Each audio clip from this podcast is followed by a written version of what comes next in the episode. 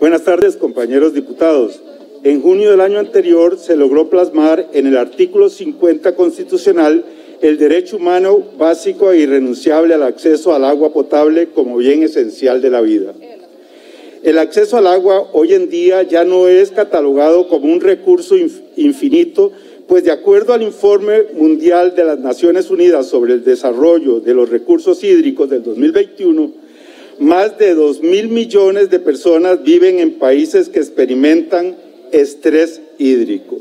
Nuestro país no escapa de la problemática mundial al igual que mi provincia Guanacaste. En el año 2018 se aprobó la ley 9610. Esta normativa pretende realizar la desafectación de 130 hectáreas de las reservas Lomas de Barbudal con la finalidad de poder realizar la construcción del embalse Río Piedras, el cual facilitará el acceso al agua para la zona sin embargo, la presentación de varias acciones de inconstitucionalidad a esta ley han retrasado la puesta en marcha de dicho proyecto. Hay un único proceso pendiente de estudio en el máximo Tribunal Constitucional ingresado en noviembre del 2020 bajo el expediente número 2002-1402-007-CO. Pese a la existencia de esta acción de inconstitucionalidad de la cual está pendiente su resolución y que indudablemente ha rezagado el proceso, Senara como administrador del proyecto ha logrado avanzar en importantes gestas administrativas. Senara ya realizó el estudio de factibilidad respectivo para determinar la viabilidad técnica, económica, financiera y ambiental del proyecto. Además, logró la presentación y aprobación formal de parte de Mediplan en el banco de proyectos de la cartera ministerial. Senara ya presentó el estudio de impacto ambiental del proyecto a Cetena.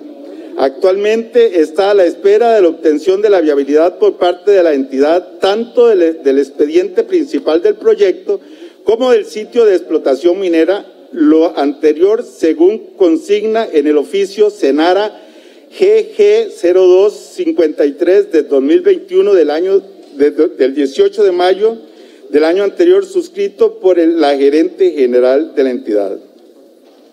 El proyecto Pacumen es trascendental para la provincia que represento y permitirá generar desarrollo a una zona que históricamente ha sufrido por sequías y actualmente sufre el flagelo de un severo declive en su situación económica por los efectos de la pandemia.